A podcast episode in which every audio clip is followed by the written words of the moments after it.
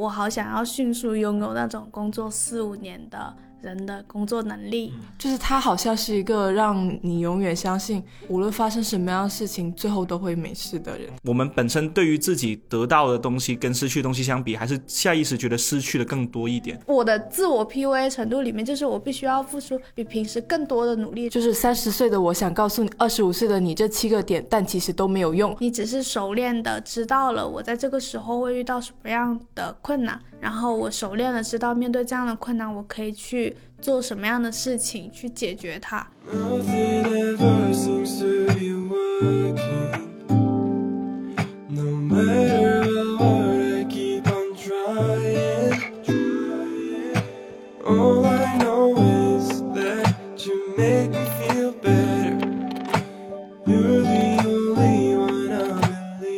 大家好，欢迎来到不把天聊死，这里是青年媒体我要我求你旗下的播客，我是仙草，我是 Kitty，我是阿车。这周我们想要来聊一个职场相关的话题，嗯，职场相关，对，关于是职场还是职场？职场，我最近职场，职场也不太好，最近。肠胃炎高发期，高发期，职场也有点问题，肠胃炎不好等于职场不好，好吧？这周我们想要来聊一个职场相关的话题，但是我们聊职场要注意一个点，不能聊太久，为什么？因为长话短。说，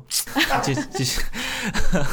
因为上周的时候呢，有一次我跟我室友聊天的时候，就是他是去年研究生毕业，然后他工作不到一年嘛，他就在跟我还有另外一个室友在聊，我好想要迅速拥有那种工作四五年的人的工作能力，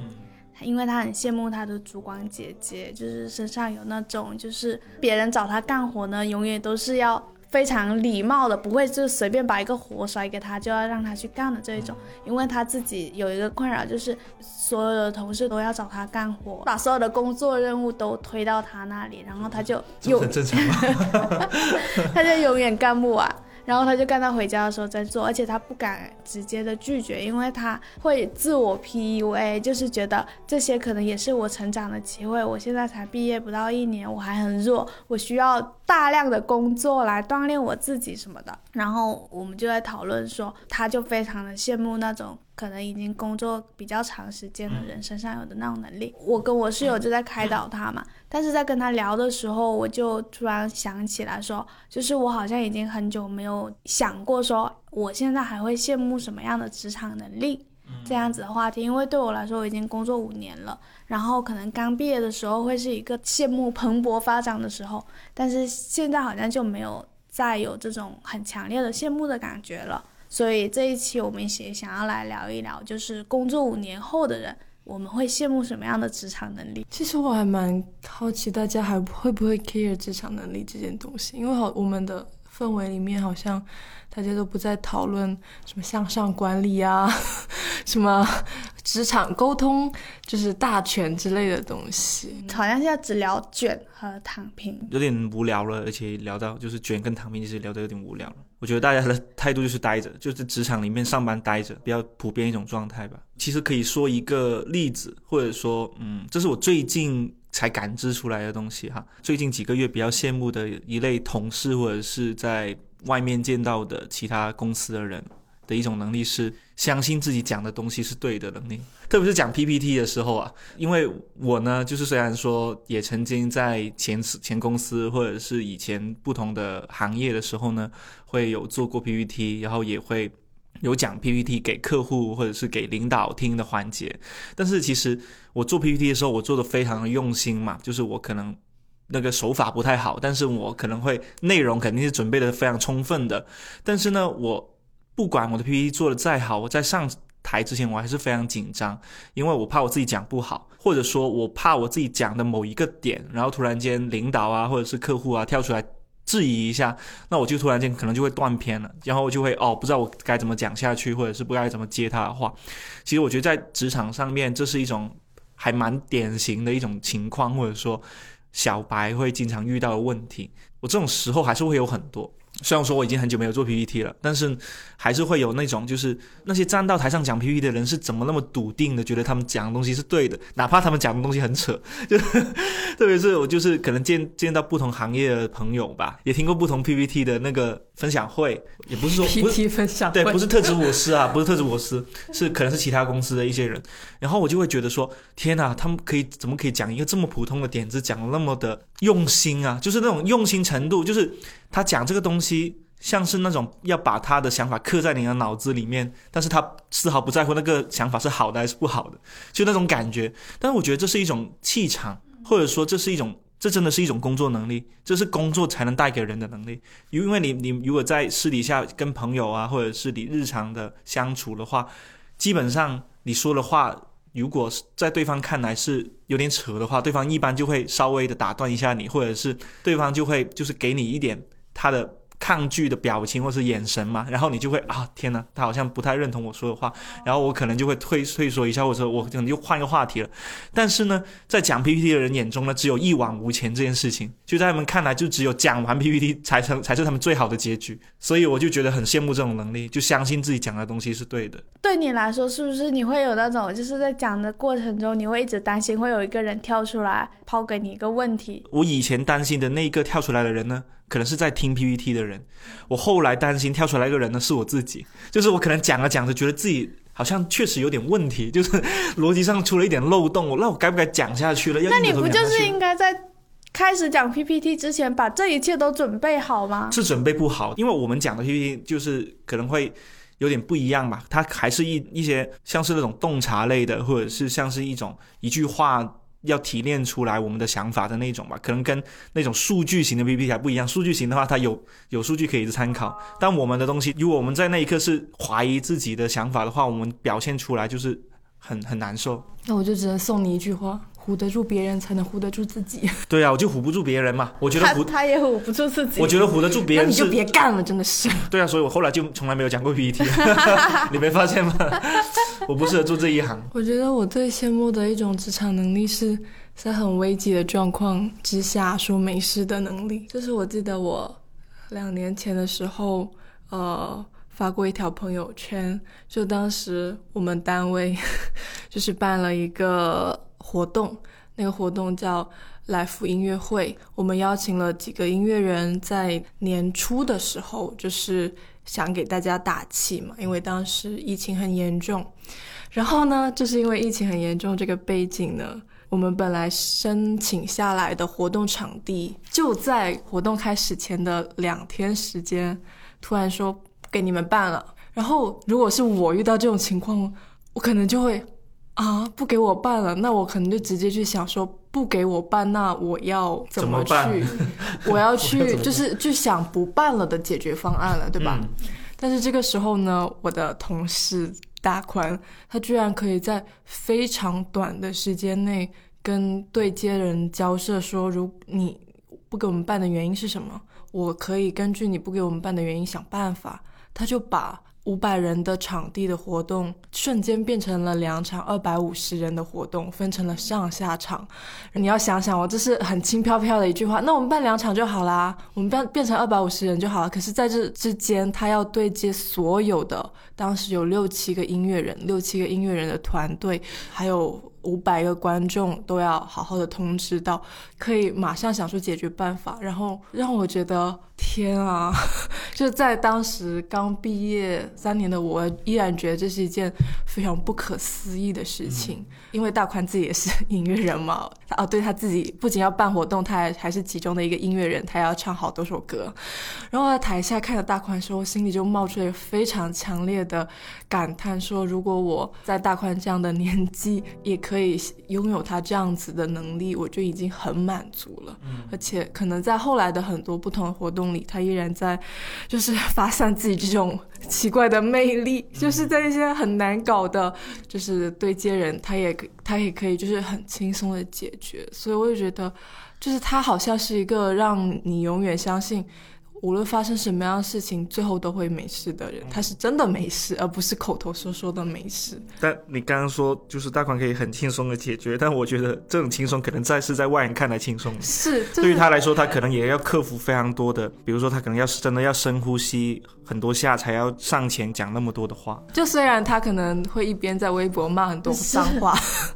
我觉得大宽给我带来了就是神奇的体验，就是他可以一边解决很多事情，然后同时一边在微博发疯。你你不是也这样吗？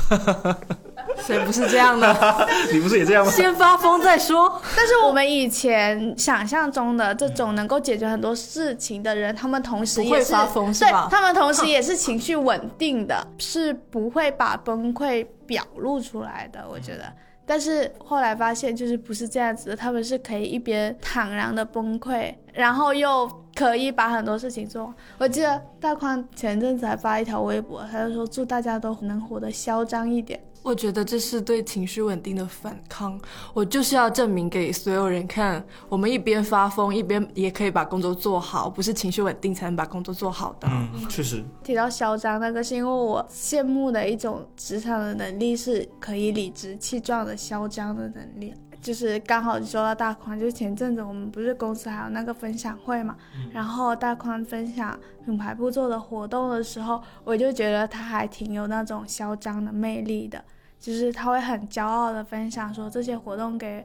我们带来了什么什么影响，然后给其他部门带来了一些什么样的变化啊，或者是影响到了大家有别的产出之类的。因为我是会有那种长时间的会有一种不配得感的人，我很奇怪，就是就算我工作五年以后，然后其实我觉得就是从客观的程度来讲的话，我是有了一些工作的成果的。然后呢，我也有一些做得好的地方，但是一开始自我觉得说我有一些做得好的地方的时候，与此同时，我的内心就会产生一种羞愧感，他就会阻止我说不行不行，不能够夸自己，不能够，就是你不能够非常炫耀或者去嚣嚣张的去讲说你做成了什么样的事情。所以导致就是别人可能有些人他在说我的工作成果什么什么样的时候，我就会迅速的在心里把这个工作成果给分摊出去，就想哦，A 也做了努力，B 也做了努力，C 也做了努力，你就是真的这么认为吗？是，就是就是我没有办法很坦荡的承认自己做了很好的事情，或者是自己就是做了一些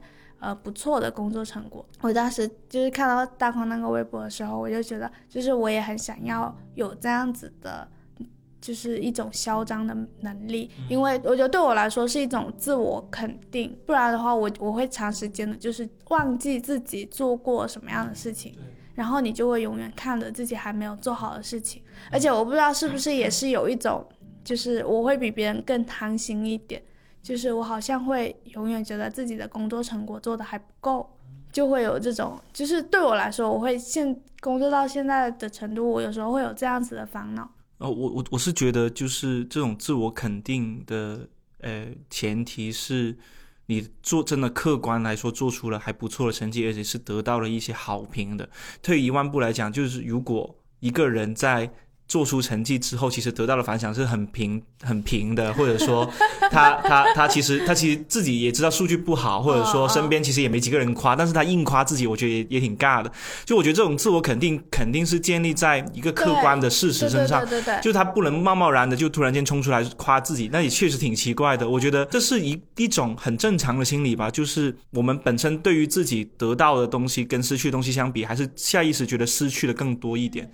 就是特别是做完一个项目，或者是做做了一个很大的成绩出来，我像我以前也也会这样想，就是说，天啊，做完这个项目之后，我好像失去了很多东西，比如说我失去了真的很宝贵的休假时间，然后失去了很多跟身边人聊天的相处的时光，然后就是又变胖了，然后又又又没有把事情做得真的想象中的百分之一百的那么好，但那个成绩出来的时候，我还是会下意识把自己累的那部分。抵消掉了那个成绩的那那一部分，然后我我说出来，我就变成了，哦，我可能这一次做的还不错，但是感觉还是有很多就是没有很好不足的地方，就是这种这种自我检讨型的述职报告，我觉得很像就以前小时候，不知道你们有没有写过那种就是班主任手册之类的。哦，有有就班主任手册会在学期末会给你写写评语嘛？我记得我小时候第一次收到评语的时候，我是连续两个学期考了全级第一嘛。然后那个老师呢，他第一句永远都是在说，就是虽然你拿到了很好的成绩，但是你要戒戒招、骄戒戒骄骄、戒戒躁躁，然后不要沉溺于过去的成绩当中，要展望未来，还有很多改进的地方，而且。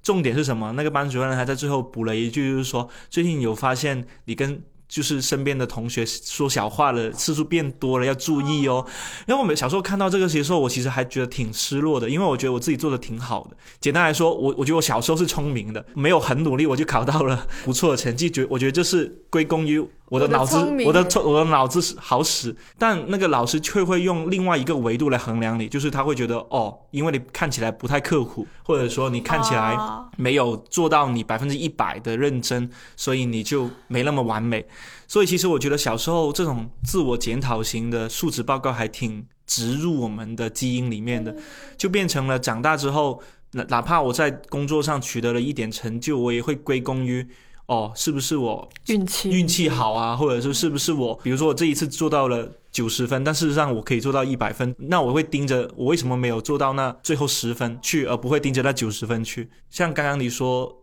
大宽的这一种，就是会很自豪，或者是很很坦荡的、很嚣张的说我的成绩的时候。我我每次看到的时候，我都觉得很感慨，就是我感我感慨的不是说他有这样的勇气或者是肯定，而是他好像已经不太 care 那些就是可能会出现在那个班主任手册上的那种对对对评语了。这种评语对他来说已经造造成不了影响了。我觉得摆脱这种影响，比他真的做出那种那么好的成绩，可能在某种意义上还要更重要一点。我就是小时候替班主任写那些评语的人，班主任根本不 care 上面给你写的是什么，他就随便找一些抄上去而已。然后至于你会连续两年都抄着同一个呢，因为他偷懒不想抄，不想找个新的，所以我就一点都不 care 那些评语。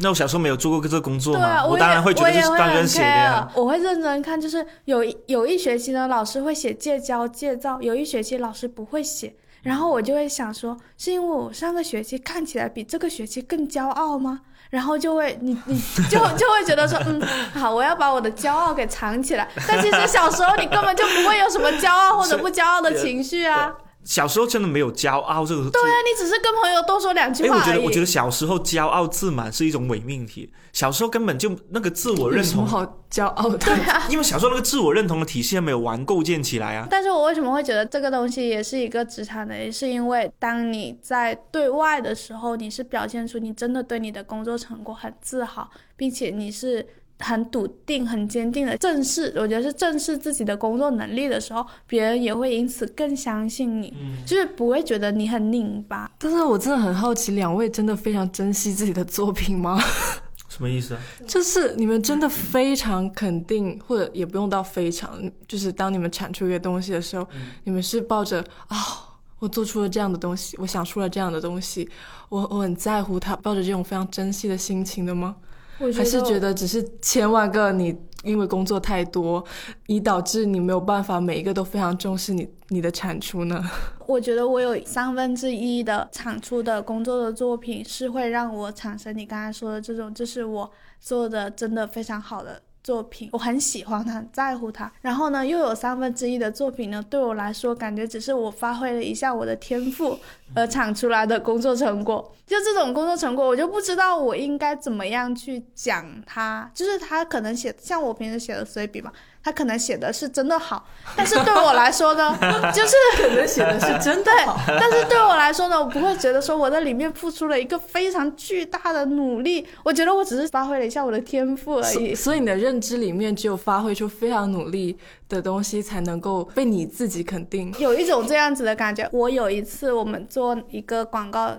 的稿子嘛，那个标题是总有人会给你留六颗布洛芬。这一篇文章为什么我会觉得我自己有在里面有非常努力的成分呢？是因为我们那天早上在想标题的时候，临时就是在想说，呃，把标题改到这个方向嘛，改到这个方向呢，跟我里面的故事其实又不是很贴。然后刚好我就在微博刷到了一个相似的故事，其实那天要发了，但是我那天早上又紧急起来，就是就从微博那个入口找到了小红书那个人，然后又去联系了他，然后又去采访他，然后跟他要了图片的授权，再次修改了这个开头。稿子是已经定稿了的，就是对于客户来说，或者对于我们本身来说，这篇稿子原本它已经是有完整性了。但是你为了有一个更好的标题，然后你重新再去做了一部分的努力，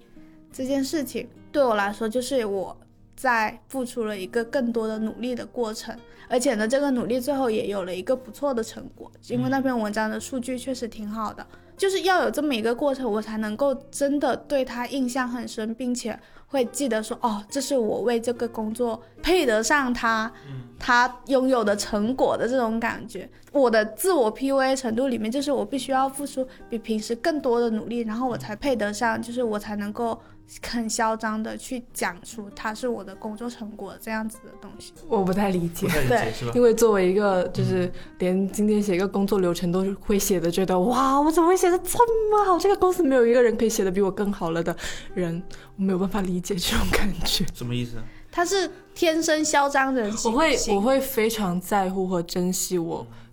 就是无论他是作品也好，还是工作内容也好，我都会。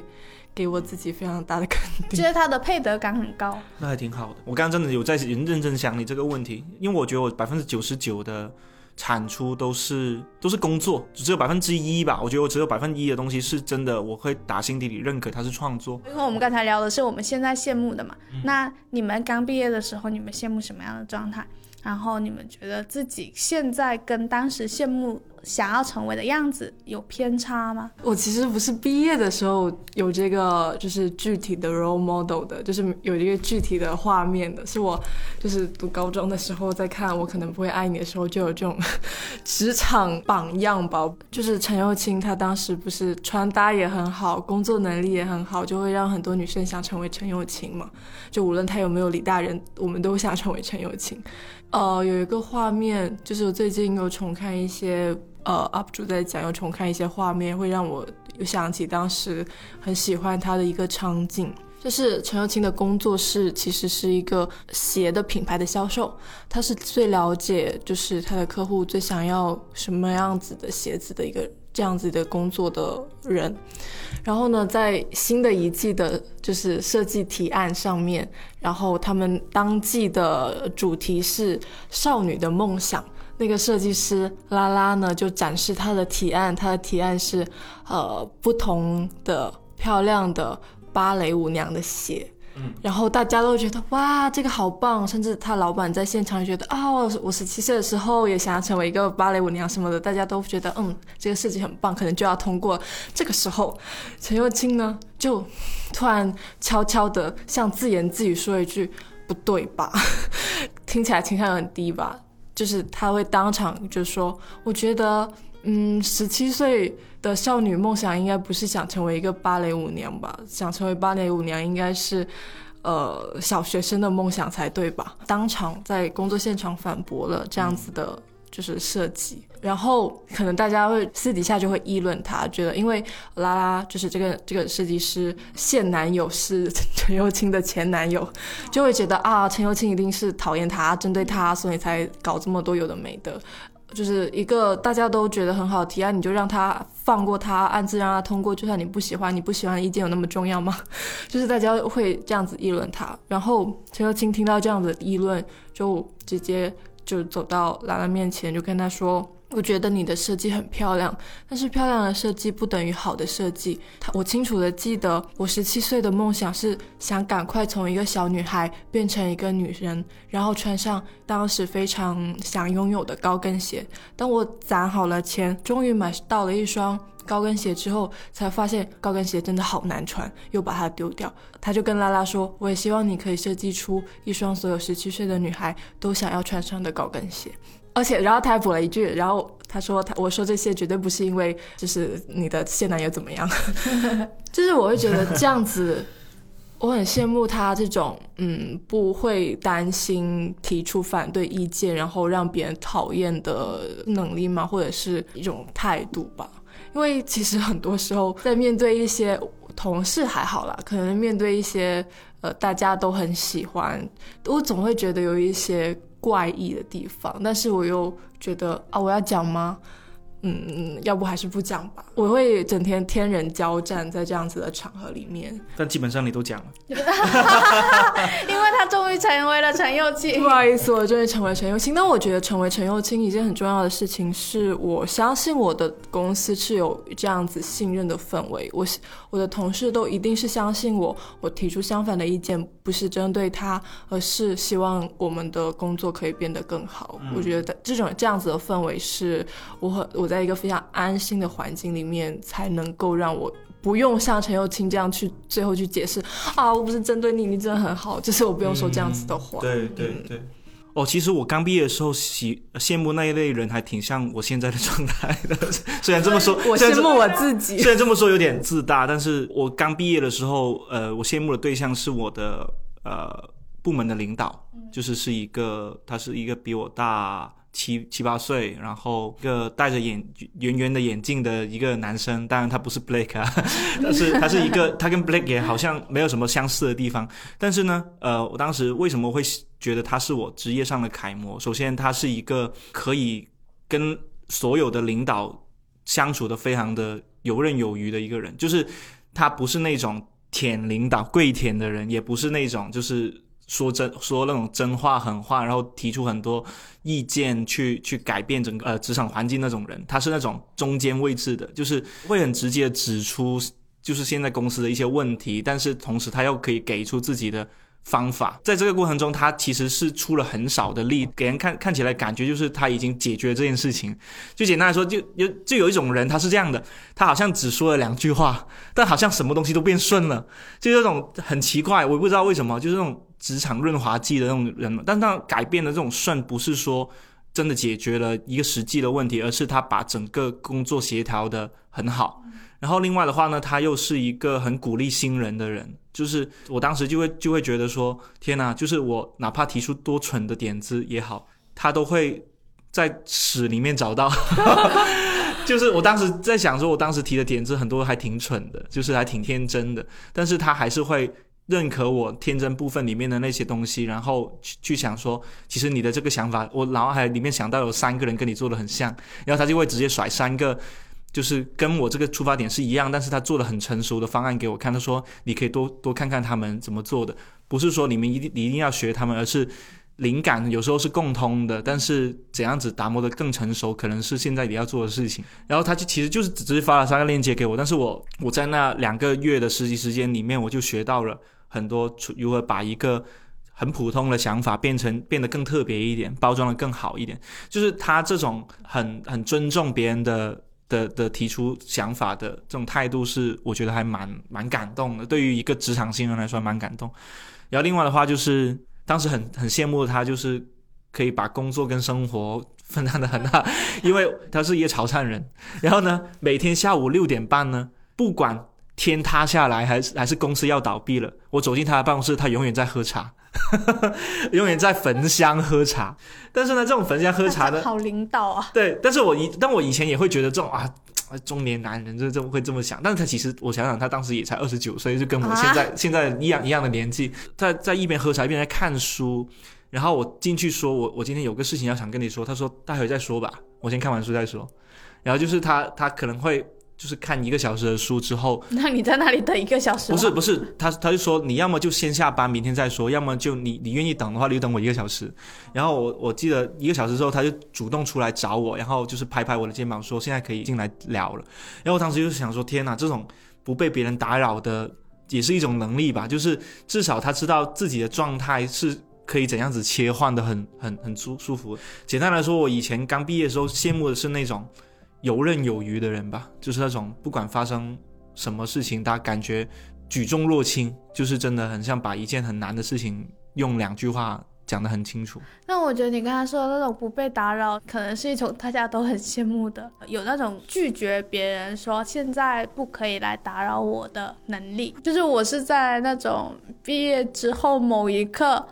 突然意识到自己好像成为了自己以前很羡慕的那个样子，但是真的一点都高兴不起来的的那种心情。不知道为什么去年的时候跟客户打电话开会的次数直线上升，几乎每做一个项目都要跟客户沟通一次，至少一次这种。然后我记得。就是去年刚好有一次，还是去打酒驾的时候，就是在那个医生面前，他举起了那个针头给我打针，但是我同时就是我把我要打针的那只手对着他，然后两只手还举举起手机，就是在那里不断的回复工作消息的时候，然后我就想说，如果是刚毕业的我看到这一幕，一定觉得好酷啊！就是这不就是我以前很羡慕的那种职场人吗？就是。好像金刚之躯一样，不管发生什么事情，他永远在工作，而且还是那种就是很笃定的，就是很很临危不乱的，在那个手机里面敲下一二三四点，然后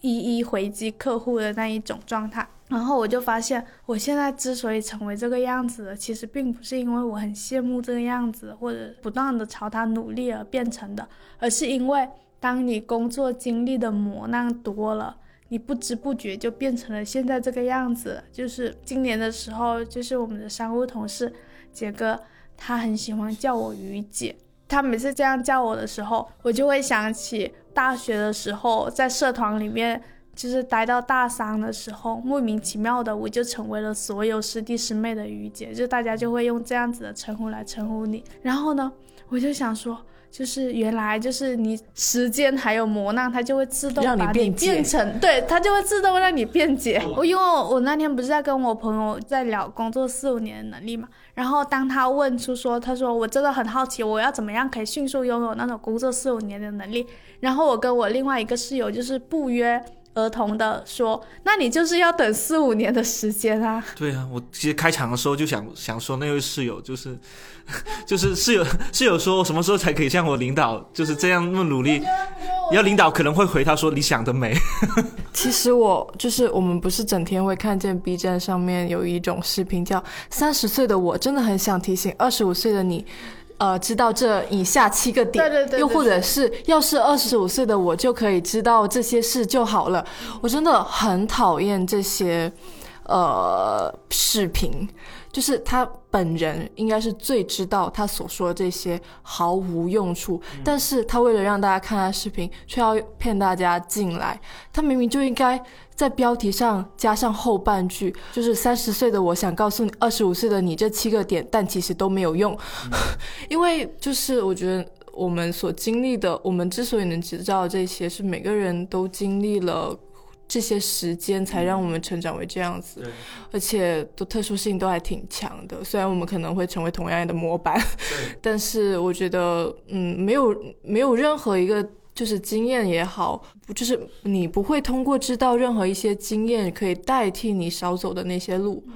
就是你必须自己走了，你才会拥有那些经验和实践。我觉得职场上面呢，说年龄是最没用的东西。Yeah。就是在职场上面，你说你自己三十岁跟二十岁，呃，我三十岁就是懂比你三二十岁懂得多，那当然比我懂得多，因为你比我多干了十年的活，你多就是挨了十年的骂，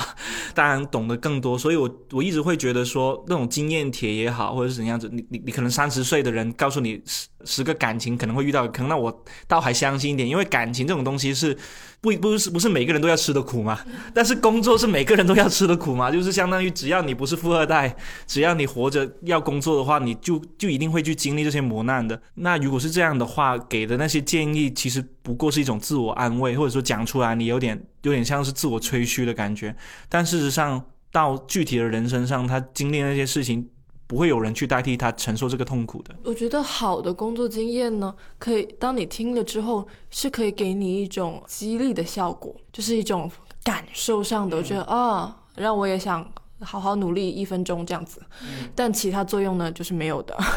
而且我的另一个感受就是，当时所羡慕的那种能力，或者是你所羡慕的一个人，他非常看起来非常强大的那种状态，我觉得到了最后，其实他可能只是因为一种熟练而已。你只是熟练的知道了我在这个时候会遇到什么样的困难，然后我熟练的知道面对这样的困难，我可以去做什么样的事情去解决它。特别是工作到后面，就是我发现我越来越不害怕跟客户沟通，或者当一个客户提出说我要跟你们打个电话聊一聊的时候，我已经可以不会觉得说我很害怕或者我很紧张的状态，我会觉得 OK，那就聊一聊，看看你到底要什么吧。就是你变成这样的状态的时候，并不是因为你已经手上握握有了某一种武器，或者说你真的是学到了某一些很厉害的东西，然后你可以很。像有一个成绩单那样子的结业的，就是哦，你从一个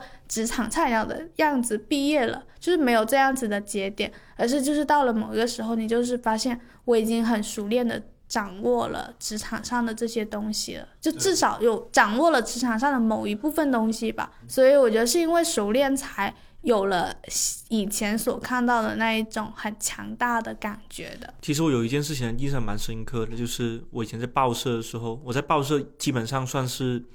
年纪最小的那一批人吧，就是当时可能是二十三四岁的样子。然后报社可能其他部门的不能叫大哥大姐，叫叔叔阿姨了，就是他们都是已经在报社干了超过十年的人。我印象很深的是，我在报社因为写了一些文章嘛，然后。可能大家当时对于新媒体的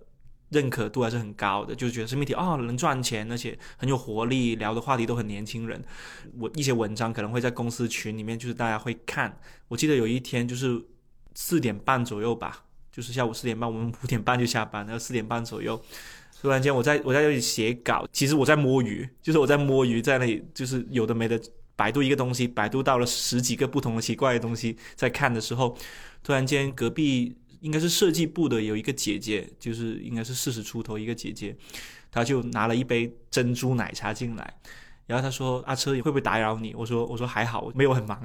在摸鱼。”她说：“她说我最近想学，就是写一下微信公众号的文章。”因为我觉得我挺挺有意思的，就是想请教你一些问题。然后他给我递了杯奶茶，都请你喝什么的。然后我就说，哎，我想知道那个，就是我忘记他具体问我什么问题，但是大概就是哦，我忘记，就是我想知道你那个开头好吸引人，怎么写的之类的这种东西。然后我当时很惊讶，在报社里面，所有人都，特别是这种体制内或者报社啊，那种年纪大人是看不起小年轻的。特或者说小年轻就是拿来使唤的，但是我在那一刻感受到了一种生命力，这种生命力是因为那位姐姐她其实的孩子上初中还是上小学了，就是真的，他们部门其他人其实就是五点钟到点了就直接下班去接接小孩放学那种。他说哦，今天把他送去兴趣班了，所以我可以给自己补补课之类的。他就真的拿了个小小笔记本。就是我说什么他就记什么，说哦原来是这样，原来你平常是怎这么起标题的呀，什么之类的。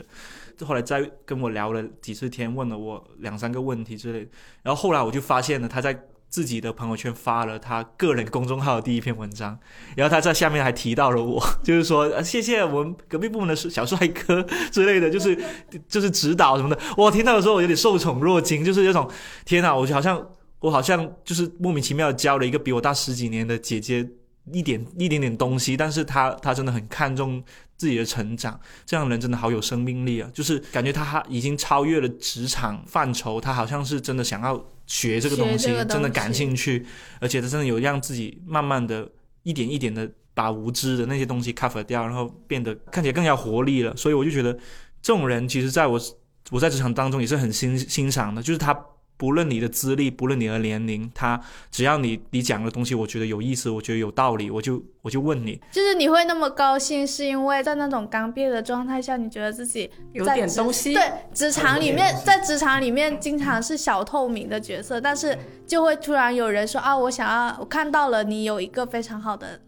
长处，然后我想要来向你学习，就是有这种被看到的开心。你们会不会有这种就是？就是会觉得说我很害怕别人看出来我是个弱者，就是我想要拼命的去证明我自己在职场里面是足够强大的，然后我很害怕别人不信任我，因为我在跟我室友聊天的时候，我也觉得说啊，他身上也会有这种感觉，因为他一方面他。的确就是刚毕业一年，然后有很多工作上的部分，他觉得自己做的就是自己了解的东西并没有很多，但是另一方面他又想要拼命的掩盖这一点，在别人面前露出非常强大的样子。因为我感觉我好像以前会有这种就是很明显的恐弱的慕强的感的心情。但是现在就少了很多了。所以想问你们两位还有没有？为什么呢？你是从哪一个发生转变的呢？对啊，哪一个发生转变的呢？我觉得我没有一个很明显的转变的节点，但是有一个变化，就是可能刚毕业的时候，就是有点像是在自我介绍的时候，会下意识的先列清楚自己的不足之处。啊，真的假的？我说类似，就是有点像是你在做一项工作的时候，你会先暴露自己的缺点是什么，或者暴露自己的不足之处是什么。给自己一个免死金牌。哦，对有点像这样子就是背锅之后就就是轮不到我了。我必须要先向外界表达自己有哪一些东西并不是很好，并不是很好。就我记不起来一个具体的场景，但是我会有这样子的倾向，就是我要先讲清楚我有哪些不好，或者是你就是会在语言里面加上一些自我否定的语言，就会觉得。就是因为我刚毕业一年，所以可能有很多事情还不是很懂，就是你会加上这个前缀，就是我还有很多事情不懂，但是不不不，就是你一定要先加上一个我并不是那么好的前缀。那你那你认然后你认为自己当时真的是弱吗？算是弱吗？其实我觉得你，心里面觉得我我觉得并不一定，并不一定真的是，有弱到这种程度？就是对，并不一定真的是有弱到程度，但是你必须要先说这句话，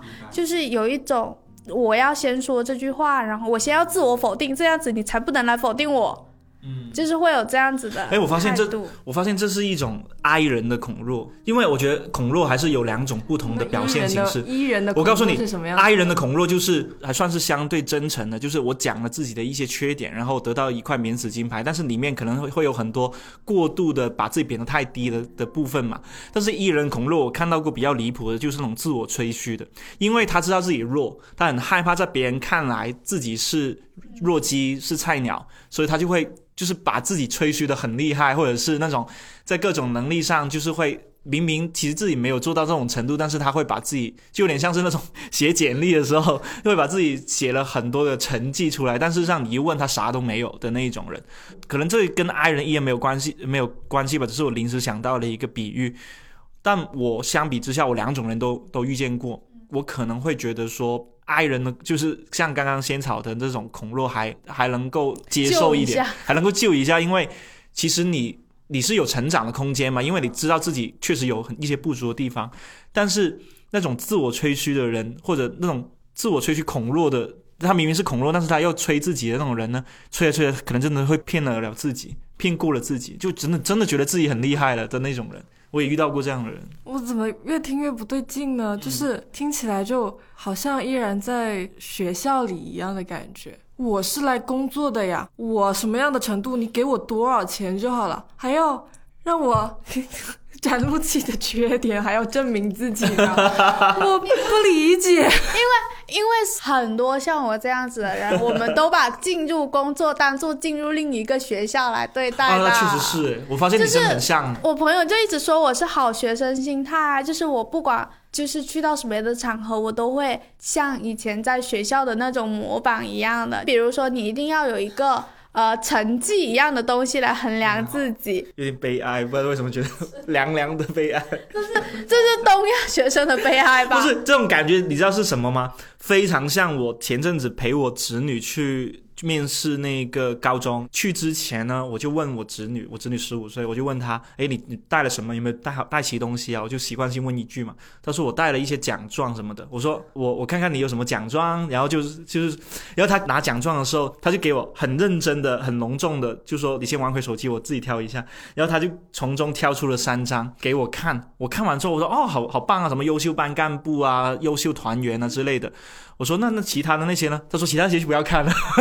就是说这是我觉得我能拿得出手的东西。然后就是说我我在想说，待会去面试的时候要不要在老师面前就是只给这三张好了。我说可是这些其他的都是你的荣誉啊，像你在什么科学展有一个小发明，我觉得这些这也是很可爱的一点，为什么不不说出来呢？他说我就是别人会觉得我这些东西很无关痛痒啊什么之类的。然后我刚刚听到你的那个。故事，你你你的那种心态就真的很像我侄女那种心态，只挑那三张好看的奖状出来，剩下的都觉得自己不行好惨，为什么会这样？为什么为什么我们会变成这样？你们会是你们怎么会变成这样？我还想问呢，我倒没有，其实我没有，哎，这只有你，为什么会变成这样？因为我就是超典型的那种东亚学生，包括刚才是啊 Kitty 说的那种工作，就是你给我多少钱，我干多少事情，是不是？然后呢，我就有一次在跟我另一个朋友在聊天的时候，他就会提到说，他对自己的工作薪酬有不满意的部分，他就觉得说，因为我觉得我做的那些工作内容，就是他值得更多的钱。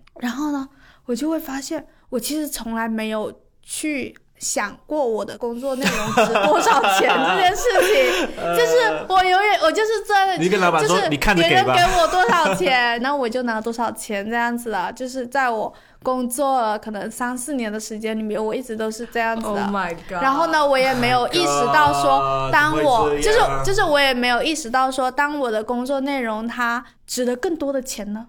就是我现在发现有了嘛？我发现我没有这样子的心理，就我没有想过这样子的问题，也没有过这样子的衡量。但是我会发现我的朋友他们是有这样子的衡量的，好像有这样子的衡量，其实才是更像一份工作的样子的。主要是吧，看到了更多明明不行，但是工资很高的人，你就会产生一种凭什么？哦 或者说两位都没有换过工作嘛？哦因为我觉得这是一个很重要的前提，就是如果你们换个工作呢，你们就知道你们在人力资源市场上面的价钱是多少了。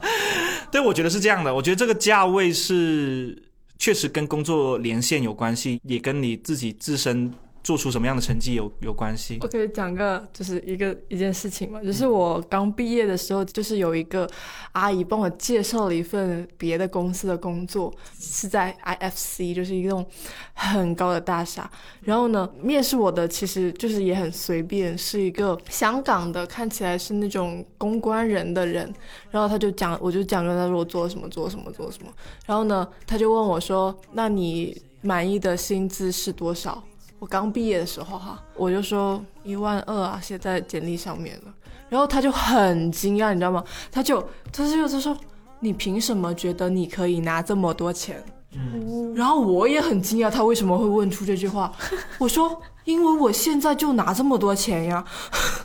然后我就整个人，我就我就那个时候产生了一个我的价值的一个很具体的定位，就是哦，原来会有人质疑你的能力跟匹配程度。确实是。那我只需要让我的能力跟我的薪资匹配程度一样就可以了。对，这是但是是要找工作的问题，我也很担心，就是因为我们这个话题点进来的听众点听到后面会失望，因为感觉我们没有分享啥关于职场的干货，越偏，因为我们没有不是职干场没有货干货啊，这样没什么干货的。我觉得，我觉得我很会想水的，找工作可能有，我觉得我会想聊这个，就是一一个是我很想知道，就是工作五年以后的人，他们就是大家在羡慕什么样的职场能力。然后另一个呢，就是我觉得是想要给那些刚毕业或者是有很多羡慕对象的那种刚刚入职场的新人们的博客。就我觉得大家可以不用那么焦虑和就是压迫自己，一定要在短时间里面迅速的成长。因为我觉得这种事情就是挤不来的，就是你真的是必须要靠时间让你磨练成一个更具 Sun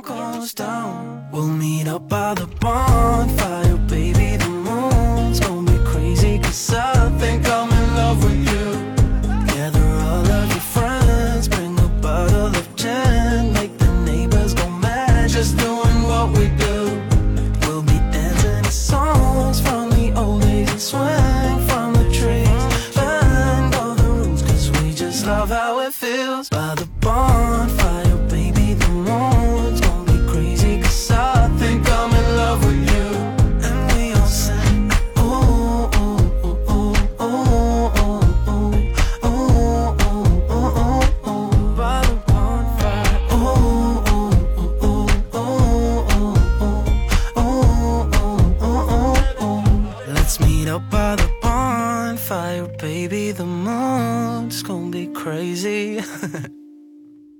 Cause I think I'm in love with you.